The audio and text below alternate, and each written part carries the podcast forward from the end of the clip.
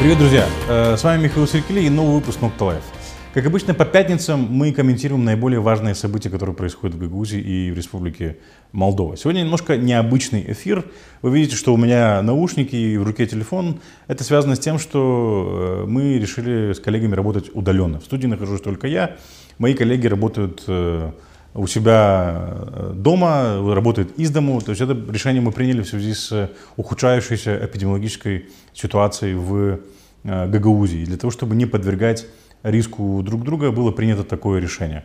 Если возникнут какие-то неполадки, просим не судить строго. Мы впервые работаем в таком режиме. Надеюсь, э, э, к следующим передачам мы найдем более, скажем так, действенный способ, который исключит все возможные ошибки.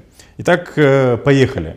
Э, На этой неделе я предлагаю обсудить э, э, следующие вещи. Ответ руководства Центра здоровья Камрад на репортаже Нокта об условиях Камрадской больницы. В больницах Тареклии все тоже очень сложно, но районные власти не боятся об этом говорить. Башкан Гагаузий снова судится с депутатом. Сколько Дадон должен заплатить за нарушение постановлений КЧС?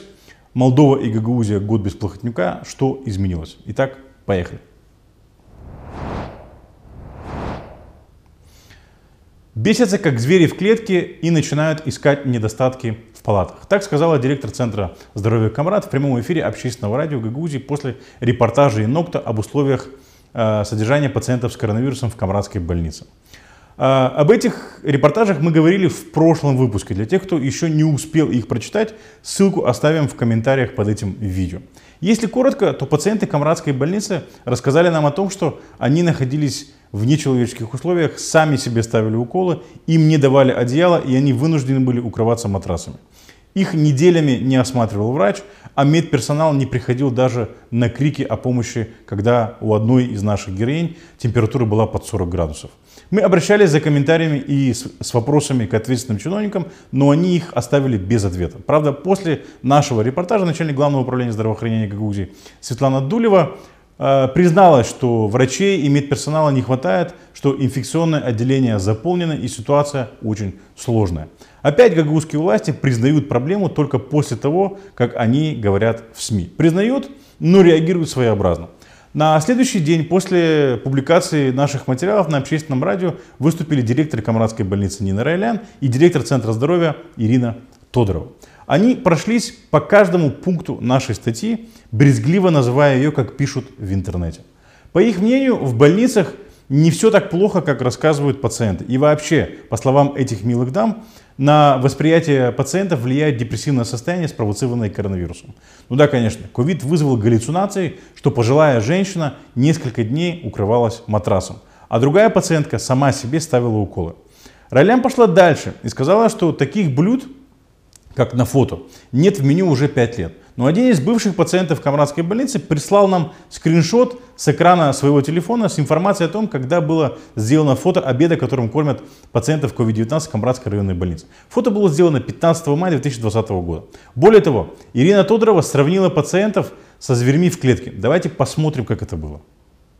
Они в панике не осознают, что их ждет в больнице. Если человек госпитализируется в больницу, согласно тем же постановлениям, Нина Леонидовна не может выписать этих пациентов, пока не получит отрицательный анализ. Повторный набор биологического материала производится через 14 дней от, начала, от первого анализа. Есть и трехкратный положительный, и пятикратный положительный. То есть это месяцами эти люди лежат в больнице, уже не предъявляя никаких клинических симптомов. То есть они фактически здоровы. Конечно, они бесятся, как зверь в клетке, и, и начинают искать какие-то проблемы в палате, вместо того, чтобы сказать слова благодарности медицинским работникам, которые им оказывают помощь. Спросить, не могут ли они чем-то помочь выдохшимся из сил медицинским работникам. Извините, просто уже накипело.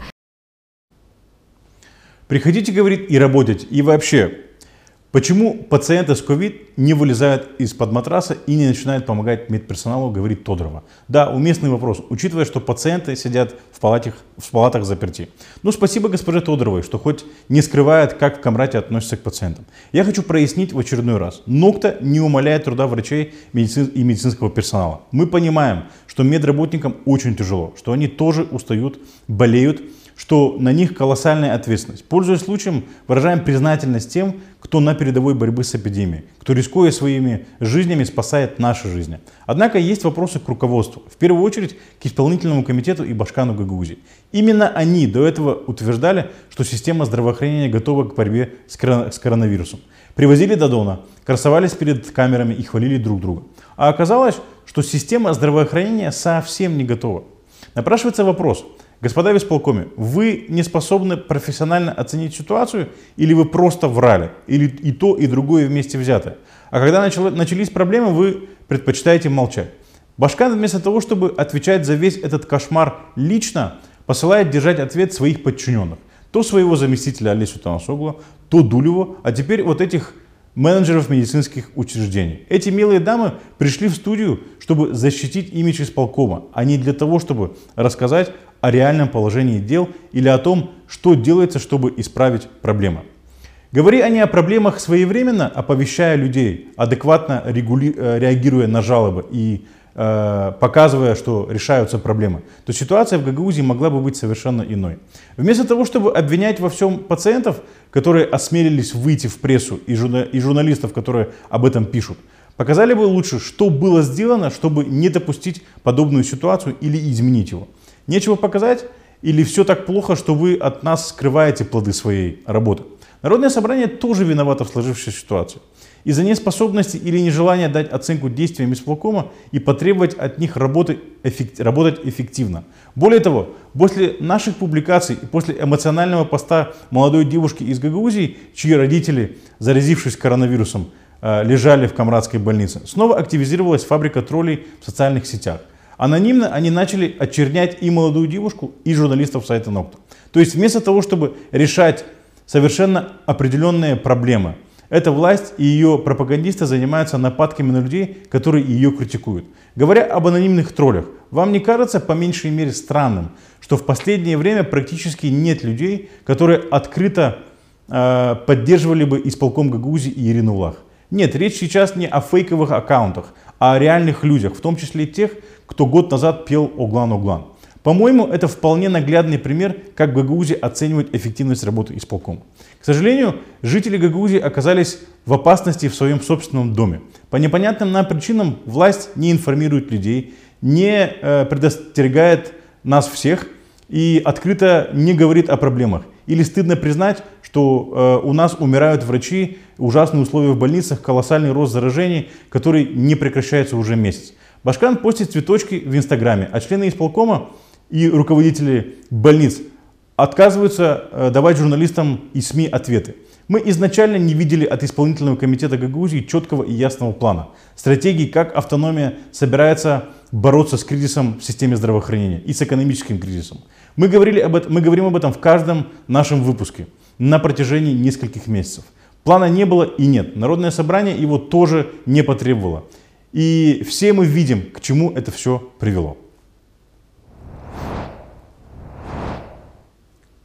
У наших соседей в Тараглии в системе здравоохранения все тоже очень плохо. Они тоже столкнулись с нехваткой персонала и мест в больницах. Только вот СМИ и жители этого района узнают об этом напрямую от региональных э, властей и медиков, а не в результате журналистских расследований. Там заседания местной чрезвычайной комиссии по общественному здоровью проходят открыто. И о проблемах заявляют открыто. И самое главное, никто не использует шейминга в отношении рядовых граждан, которые обращаются в медицинскую, за медицинской помощью в медицинские учреждения. Никто не называет их зверями в клетке, и никто не говорит, что они бесятся от нечего делать. Люди открыто говорят о проблемах и о том, чего не хватает. Давайте посмотрим отрывок заседания Тараклийской районной чрезвычайной комиссии по общественному здоровью. Э, ситуация в отделении по лечению больных с COVID-19 сложная. Мягко говоря, дело в том, что пациентов очень много, и доктор, который там работает, физически не успевает делать качественно свою работу. Нам в срочном порядке нужен еще один доктор, по крайней мере, резидент, с тем, чтобы дальше это отделение могло функционировать. Без этого самого мы не сможем дальше принимать пациентов. Вот сегодня утром мы имели разговор с Твардицей у них там пять человек нужно госпитализировать, мы не имеем куда их ложить, к сожалению. И второе, то, что я сказал, доктор-инфекционист сегодня утром в разговоре, ссылаясь на состояние здоровья, физическую, эмоциональную нагрузку, не может дальше вести нормальную работу по лечению этих пациентов. Я ее где-то понимаю. Почему? Потому что э, пациенты поступают сейчас крайне тяжелые, э, поступают э, одномоментно, и мы, она просто физически не успевает всю вот эту работу делать. Это был директор Тараклийской районной больницы Валерий Желев. Человек открыто говорит, что людей нет, те, кто остался, работают на пределе. Из дискуссий, и не только из дискуссий, но из того, что мы наблюдаем в Гагаузии, Тараклии и по всей стране, понятно, что дело не в медиках или руководителях медицинских учреждений. Они и так делают все, что могут и даже больше. Давайте посмотрим еще один кусок заседания Тараклийской районной чрезвычайной комиссии по общественному здоровью. Мы работаем три с половиной месяца без выходных. Да, никто не слышит. Анна Васильевна, насколько это возможно, забор проб? 7 дней? Я не представляю. 5 дней в неделю я не имею права заставлять людей в субботу, воскресенье выходить на работу. Мы сегодня, Иван Андреевич, вот Иван Лен Даниловна уже слышала это, мы по виду людям не заплатили ничего. Если стационар платит людям, у нас Минздрав никак не может разобраться, как мы должны оплатить людям эту работу. И на какое основании я буду вытаскивать в субботу. Эти люди выйдут, я им скажу, но на, на основании чего? Мы пять дней в неделю будем брать тесты, на выходные мы работаем, как и работали. Что касается оплаты тем, кто работает в этой ситуации, и отделение больницы и врачи, э, то на этой неделе будет заседание правительства именно по оплате медработникам, и будет дана информация. Я понимаю, что люди работают столько времени, неясно, как и что будет оплачиваться. Поэтому давайте потерпим до конца недели, будет более-менее ясная информация для того, чтобы успокоить медработников, учитывая, что они работают сегодня в таких сложных и ответственных условиях. Женщина, которая говорит о том, что медперсонал в центрах здоровья работает 3,5 месяца без выходных и без доплаты за ковид, это заведующая Центром здоровья Тареклии Анна Пулукчу. Тут совершенно очевидно, что за сложившуюся ситуацию ответственны органы власти, как местные, так и центральные. Они должны, они должны предоставить необходимые средства для оплаты труда и привлечения дополнительного персонала. У местных властей денег нет. В этой ситуации они просят их у центральных властей. Мужчина на видео это Иван Посларь, председатель Тараклийского района. Он говорит, что ждет решения правительства, на котором должна быть обсуждена эта ситуация и принято решение по оплате труда медперсонала. У нас пандемия, началась с начала марта. А такой важный вопрос еще не решен. Сколько еще должно пройти времени, чтобы правительство наконец приняло решение? Также Иван Посларь говорит, что обращался к Зинаиде Гречаной и к министру здравоохранения и обсудил с ними ситуацию, сложившуюся в Тараклийском районе. Давайте посмотрим, что он сказал по этому поводу. Что касается врача-инфекциониста, резидента, я вчера обратился к госпоже Гречанной в телефонном разговоре мы после беседы с вами с ней обсудили, какая ситуация и сколько у нас больных. И основная проблема, что у нас нет врача, и мы никак не можем, хотя и обращались к министру, никак не можем разрешить эту ситуацию. Посмотрим, какова будет сегодня, каков будет ответ. В том числе я обратился вчера и к начальнику кабинета президента по ситуации в нашей больнице. Э, посмотрим, еще раз повторяю, сегодня каков будет ответ, и исходя из этого уже будем строить, планировать и свою работу и заниматься лечением больных. Человек и к Гречаной обращался, и к министру здравоохранения обращался, и к начальнику кабинета президента обращался, а вопрос не решен. Я не знаю, что там ему ответили, но мне совершенно очевидно, что его там просто отфутболили. И почему в этой ситуации он не трубит вовсю, не обрушивается с критикой на центральные власти и не называет вещи своими именами, например, что центральные власти все провалили, выпустили ситуацию из-под контроля и не предоставляют местным властям возможность и средства бороться с пандемией, мне непонятно. В этой ситуации любой местный руководитель должен яростно отстаивать интересы своего региона и его жителей. Вместо этого он робко говорит, ну вы знаете, я обращался, ждем. И в то же время твердым голосом требует от врачей работать сверхурочно. Проще же давить на подчиненных, чем отстаивать их интересы и обеспечивать их всем необходимым. И с Башканом ведут себя точно так же, я в этом уверен. И ее также футболят, как посларя. И пусть нас не вводит в заблуждение то, что она член правительства здоровалась с Путиным и Эрдоганом. Нам это никак не помогает. У нас так же, как в Тараклии, инфекционное отделение переполнено и нет докторов. И правительство нам также не помогает решать вопросы, как тараклийцам. В этой ситуации возникает вопрос, за что тараклийцы и гагаузы отдали более 80% голосов за ПСРМ на последних парламентских выборах? Чтобы нас так футболили? Какой толк от того, что главы Тараклийского района и Гагаузии входят в правящую партию? Когда люди голосовали за них, они выбирали с надеждой, что это поможет решить проблемы региона. Проще будет договариваться с руководством страны. А, однопартийцы как-никак. Но как показывает практика, это не помогает. Представители наших регионов правящей партии не решают наши вопросы.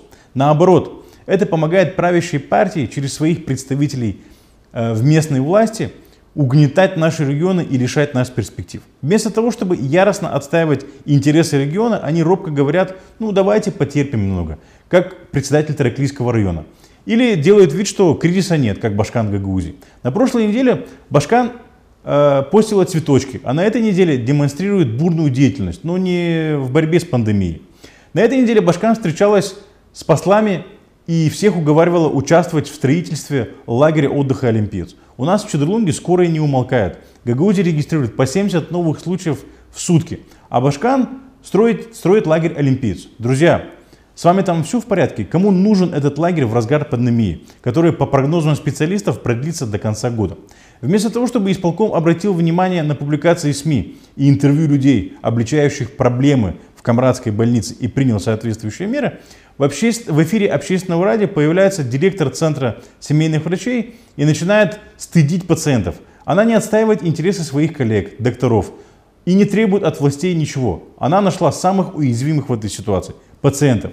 И этим мы тоже отличаемся от Таракли. Давайте посмотрим еще один кусочек видео. Я обещаю, на этом заканчиваем с Таракли. По поводу нашего с вами разговора по поводу нашего доктора, она не может пойти в инфекционное отделение по состоянию здоровья. У нее системное заболевание, она получает сегодня метотрексат, гормоны получает, поэтому она туда не может пойти.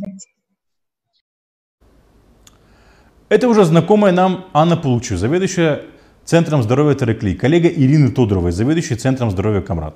Анна Получи защитила свою коллегу и не позволила перенаправить ее в инфекционное отделение районной таракли, э, больницы. Почему? Потому что у женщины системное заболевание. Это означает, что если она заболеет коронавирусом, а риск заболевания очень высок, то может не выжить, потому что люди с системными заболеваниями тяжело переносят коронавирус.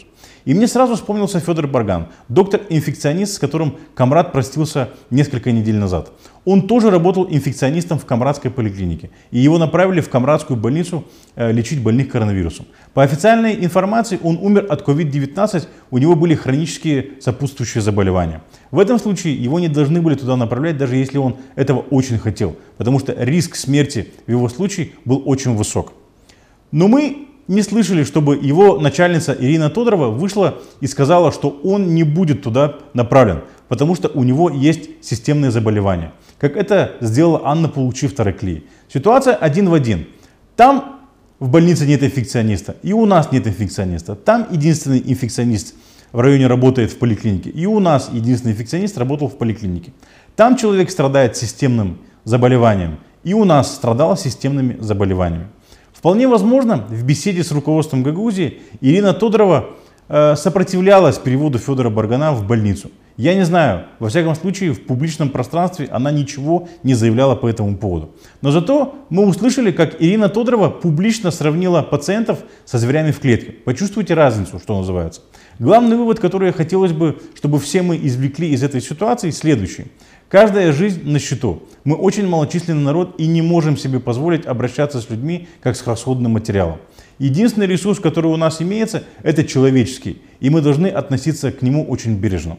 Руководство страны и региона не только не уберегли лучших из нас, они подвергли риску всех и каждого. Теперь самое время задуматься над нашим поведением на выборах и изменить наше видение к политической ситуации в стране. Прежде всего, нужно перестать голосовать за тушенку и за гречку, и за фотографии, э, которые нам ничего не дают, потому что они просто красивые и стоят нам человеческих жизней.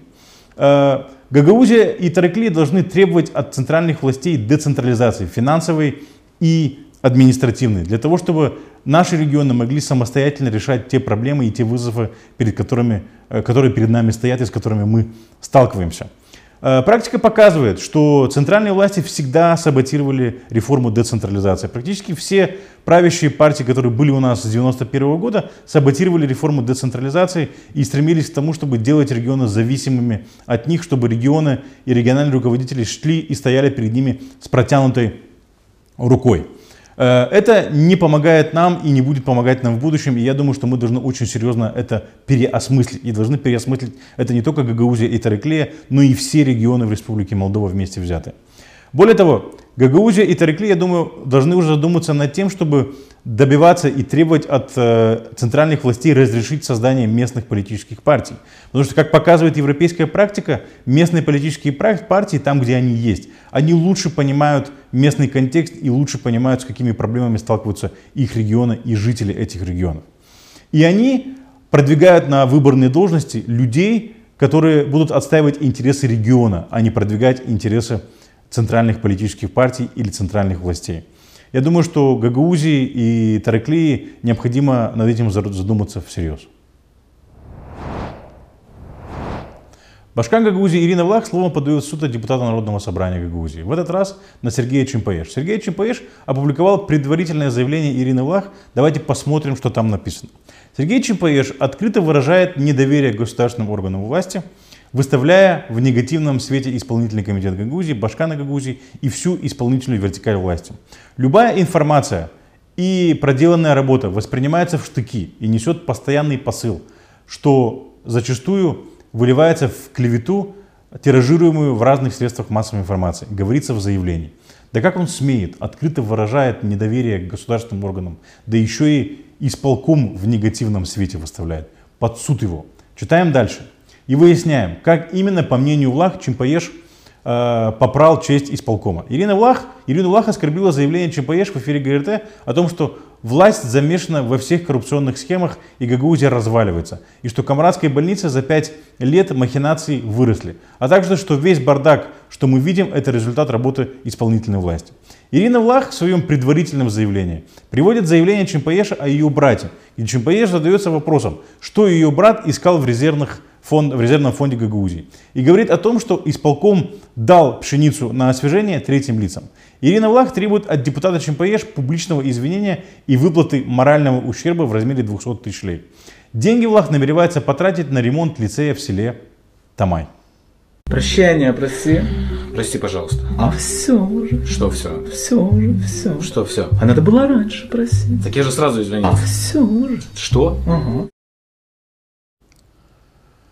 Ранее Ирина Влах подала заявление в адрес другого депутата НСГ Сергея Чернева, который также обвиняет, которого также обвиняет в клевете и нанесении ущерба чести и достоинства, в том числе за то, что он назвал работу исполкома бездарной.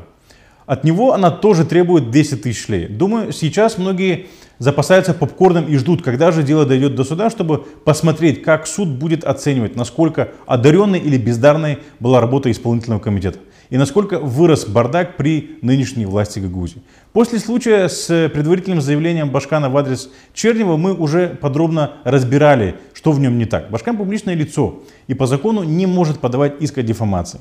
Чернев и ЧПШ депутаты, чьи компетенции входит контроль и оценка деятельности исполкома. Не только депутаты, но и все граждане этой страны могут и должны оценивать работу исполкома и Башкана. Мнения бывают разные. Башкан Ирина Влах не может всем нравиться, и это нормально. Нормально, когда глава автономии Ненормально, когда глава автономии намеревается подать в суд на депутата за то, что он выставляет в негативном свете Башкана Гагаузии и воспринимает информацию в штыки.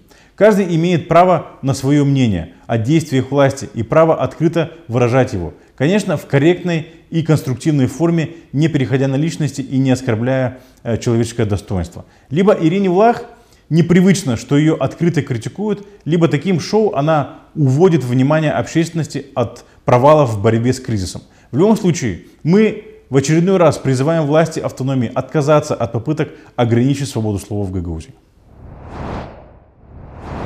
В Молдове на этой неделе зарегистрирован новый антирекорд. 406 новых случаев заражения коронавирусом за сутки. В Гагаузии тоже антирекорд. 74 новых случая за сутки. А общее количество зараженных в регионе превысило 800 человек. Власти все еще сохраняют ограничения по пребыванию в публичном пространстве и даже штрафуют граждан и экономических агентов за их нарушения. Например, все еще запрещено нахождение лиц старше 63 лет вне дома в общественных местах без острой необходимости. Нахождение людей на игровых площадках, спортивных площадках, зонах отдыха, организация и проведение всех мероприятий спортивных Э, и культурных, э, спортивного и культурного характера, а также других мероприятий в закрытых помещениях и зданиях. Запрещены прогулки в парке в группе из нескольких человек. И что мы видим в Гагаузии? Пенсионеры из группы риска на встрече с депутатами НСГ от партии социалистов. При этом в Народном собрании Гагаузии зарегистрирована вспышка ковид. Заболел председатель и несколько сотрудников. Или социалистов в период э, предвыборной кампании Дадона вирус не берет? Мы уже не раз обращали внимание на безответственное поведение Дадона, который ездит по стране без маски, обнимается с пожилыми людьми. Но один из депутатов парламента от оппозиции не поленился подсчитать, сколько штрафов должен заплатить Игорь Дадон за нарушение во время э, своей, своей гастроли по стране в период пандемии. Сумма перевалила за полтора миллиона лей. Люди массово заражаются, некоторые из них умирают, экономических агентов добивают штрафами, а глава государства, как самый злостный ковид-диссидент, катается по стране, не соблюдая запреты на, по нераспространению ковида и не думает соблюдать решение правительства. Он, наверное, думает, что такое поведение поможет ему выиграть выборы. Вместо того, чтобы сосредоточиться на решении массы проблем, с которыми сталкивается наша страна, президент устраивает ковид покатушки, и никто его за это не штрафует. Э, ресторанный бизнес и фитнес-клубы э, бьются в агонии. Малый бизнес выкручивается как может. Выпускники остались без возможности сдать экзамены. Школьники и детсадовцы заперты в домах с родителями, которые не знают, как э, разорваться между детьми и работой. Больницы переполнены, медработники работают на пределе своих сил, а власть имущие в забытие предвыборной кампании. Домнул президенте. Вы и все правительство должны рыть землю, искать деньги и спасать людей, а не думать, как покрасивее сфотографироваться. Год назад, 14 июня, в то время депутат от ДПМ Владимир Чеботарь вышел к прессе и сказал, что демократическая партия уходит от власти и переходит в оппозицию. В тот день многие выдохнули с облегчением, а некоторые даже открыли шампанское, чтобы выпить за это событие. Как стало позже известно, Влад Плохотнюк и Илон Шор бежали из страны. Оба уже долгое время находятся в международном розыске за преступления, совершенные в Молдове. Побег Плохотнюка из Молдовы стал возможным благодаря коалиции партии ПАС и ДА с партией социалистов, благодаря поддержке международных партнеров Молдовы, ЕС, США и России. Многие в Молдове были окрылены этой победой и избавлением от коррупционного и олигархического режима. Майя Санду возглавила правительство. И первое время мы почувствовали вкус перемен. Громкие отставки, уголовные дела в адрес ключевых лиц из окружения Плохотнюка и Шора, лишение иммунитета депутатов, освобождение политических заключенных, попытки навести порядок в системе юстиции. Но система правосудия и стала камнем преткновения и слишком лакомым куском для Игоря Дадона, который, судя по всему, пытался получить наследство Плохотнюка в виде разных хитроумных схем по отмыву государственных средств. Уже в ноябре была сформирована новая коалиция ДПМ ПСРМ, которая отправила правительство Санду в отставку. Прошел год, и что мы имеем? Плохотнюк в Майами, он все еще влияет на политические процессы в Молдове, а система юстиции все еще управляется в ручном э, режиме лицами извне. Дадон создал коалицию с демократами, разделил с ними должности в правительстве. Блок Акум в оппозиции. Люди Плохотнюка получают должности в министерствах. Многие коррупционные судьи все еще занимают свои должности и нашли себе новых хозяев, либо контролируются старыми. Да, надежды на прояснение в деле о краже миллиарда стало чуть больше, но возвращение денег в страну все так же далеко, как и год назад. Депутатов в парламенте все так же покупают, как петрушку на базаре. Правда, сумма в евро и достигает 6 нулей. В деле, в деле высадки турецких преподавателей все еще нет прогресса. Дадон бьет себя в грудь и говорит о том, что это он избавил страну от плохотнюка. Майя Санду говорит, что Дадон сам стал плохотнюком Молдова. В гагаузской политике в гагаузской политической жизни Плохотнюк играл не последнюю роль. Он купил большинство в Народном собрании Гагаузии, и с его уходом многие депутаты остались без хозяина. Они, конечно, нашли себе нового хозяина или хозяйку, что, конечно, никак не отразилось на качестве принимаемых решений.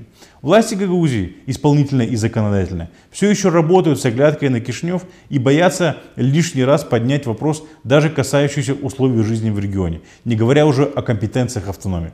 Гагаузские законы все еще не приняты в парламенте, а Дадон, который не раз обещал их принять, Башкан наградила орденом. Спустя год можно с уверенностью сказать, Плохотнюк не в Молдове, но дело его живет и процветает. К сожалению, порочную коррупционную систему, которую он построил, оказалось очень сложно разрушить. Прежде всего из-за нечистых на руку политиков. Ну и правда, глупо было бы полагать, что человек, много лет получавший кульки и деньги от Плохотнюка, вдруг откажется от такого э, заманчивого пирога в виде незаконных схем, которые сулят огромные деньги и влияние. К сожалению, парней и девушек из Гарварда обыграли мастера политического фарса из школы Воронина. Выборы президента не за горами, и хочется верить, что ситуация в нашей стране можно изменить, если люди изменят свою э, привычку голосования за фото и с Путиным. Как мы видим, фото с Путиным не решает реальных проблем этой страны. Голосуйте за честных политиков, возможно, так у нас получится изменить нашу жизнь к лучшему. Друзья, это все, что мы хотели сказать на этой неделе. Э, комментируйте это видео, делитесь им и ставьте свои лайки. Это дает нам возможность понимать, насколько для вас важно то, что мы делаем. С вами был Михаил Серклей, Nocta Life. Увидимся в следующей части.